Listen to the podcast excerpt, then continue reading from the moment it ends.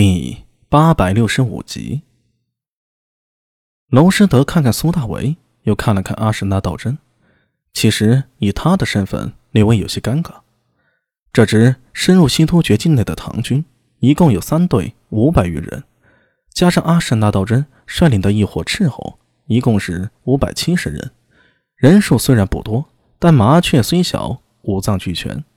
首先一点，虽然按实际级别，娄师德与苏大为平级，甚至还高出半级，但是苏大为是大总管陈知节钦点的，所以此次行动，娄师德要听从苏大为的节制。阿史那道真可视为苏大为的嫡系，人数虽少，但这支斥候更像是苏大为的亲军。其余五百余乐器啊，是娄师德一手带出来的，肯定也是听娄师德的话。一般按御下之道。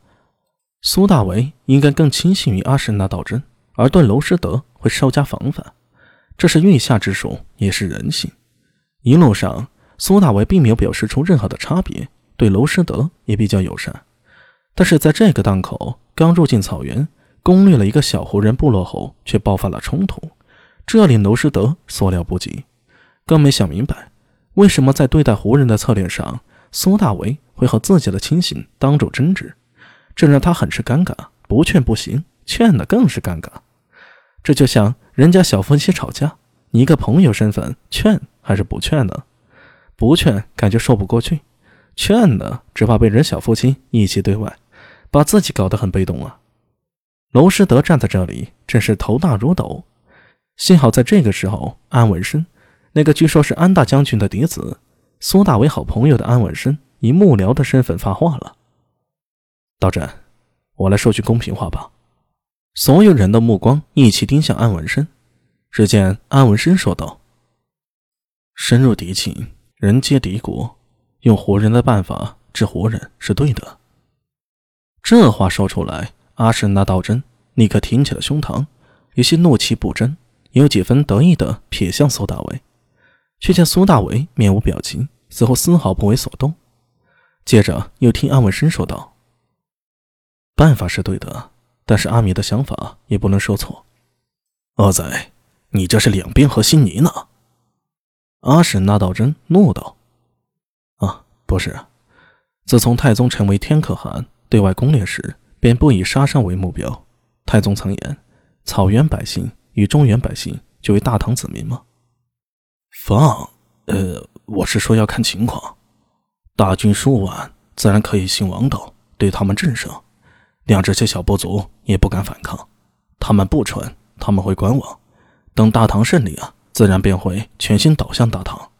过去大唐一直是攻无不克、战无不胜的，但是这次不同，我们才几百人，这些胡人狡诈的很，欺负我们人少，定会反叛，在背后算计我们。道真，你……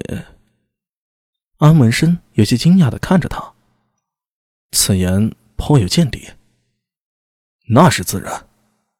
阿史那道真骄傲的扬起下巴：“我是阿史那杜尔的儿子，我今后也将成为大唐名将。”说得好。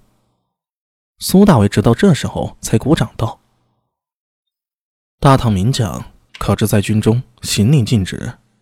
你，阿史那道真瞪眼看向他，一句“你这是乱命”在嘴巴里滚动着。没敢说出来，说这话就意味着要与苏大为翻脸了。我知道，我给这些胡人留些养马事小，但他们过后叛服事大，我们人少，在敌境间得小心些。但道真，你觉得我蠢吗？苏大为问道。阿史那道真张了张嘴，没说什么，只是摇了摇头。开玩笑啊，苏大为这恶贼狡猾的很。表面装的跟小羊似的，心里黑着呢。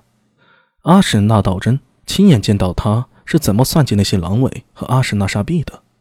堂堂新突厥王子，沙伯罗可汗手下狼卫之首，在阵前当着成千上万的突厥狼骑被苏大为一枪刺死。苏大为之勇猛，遇事沉稳和头脑，阿史那道真心里啊都是认可的。看事情不看这人嘴里说的什么，要看他做了什么。这一点。阿史那道真还是明白的。就按我说的办，不许再争了。”苏大伟笑呵呵的说道：“我是主将，再争休怪我行军法。”阿史那道真于是闭嘴了，一脸幽怨的看着苏大伟，那眼神像极了深闺中的小媳妇。既然意见统一了，剩下的就简单了。底层士族纵然有想法，也不会提出来。反正苏大为、阿什那道真和娄师德既然都这么说了，那便这么办吧。只是将部分羊还给了这些牧民的时候，士族们颇有些恋恋不舍。这些肉啊，可是今后的口粮，也是财富。到嘴里的肉居然还要吐出一些来，这可是从未有过的事儿。所有的一切收拾妥当，唐军缓缓地从部落里撤了出来。撤出前，阿什那道真奉命威吓那名部落酋长，命他约束部族，不许泄露唐军的消息，否则必将招致唐军严厉的报复。被对方诚惶诚恐的印象后，阿史那道真恶狠狠地瞪了几眼，这才心怀不满的跟着其他人撤出。